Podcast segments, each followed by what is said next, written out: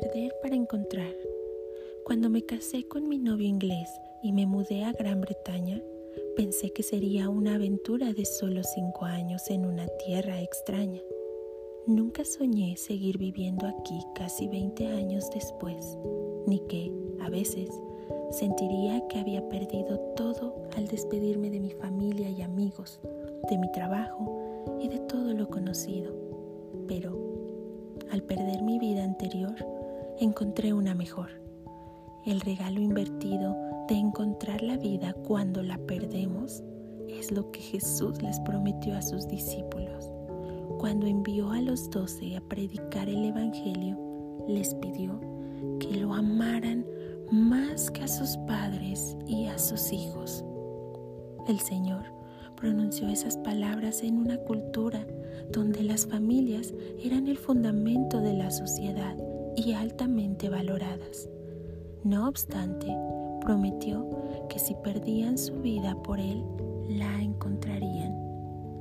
No tenemos que mudarnos a otro país para hallarnos en Cristo, mediante el servicio y la consagración, como sucedió con los discípulos al ir a compartir la buena noticia de la salvación en Cristo.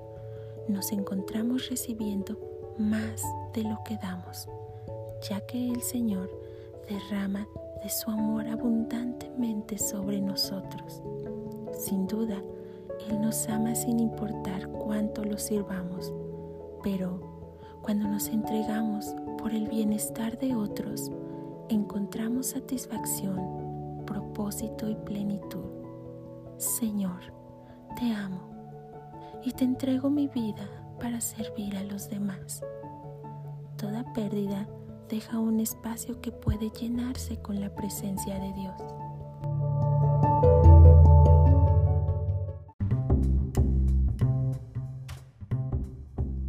Aliento de vida. Una mañana fría y escarchada, mientras caminábamos con mi hija a la escuela, nos encantó ver cómo nuestro aliento se convertía en vapor y nos reíamos ante las diferentes figuras que podíamos hacer. Ese momento me pareció un regalo, tanto por el deleite de estar con ella como por estar viva. Nuestro aliento, que suele ser invisible, se percibía en el aire frío y eso me hizo pensar en la fuente de nuestro aliento y vida, Dios, nuestro Creador, aquel que formó a Adán del polvo de la tierra y sopló en él aliento de vida también nos da a nosotros y a todo ser viviente. Todas las cosas proceden de Él, incluso nuestra propia respiración. Inhalamos y exhalamos sin siquiera pensarlo.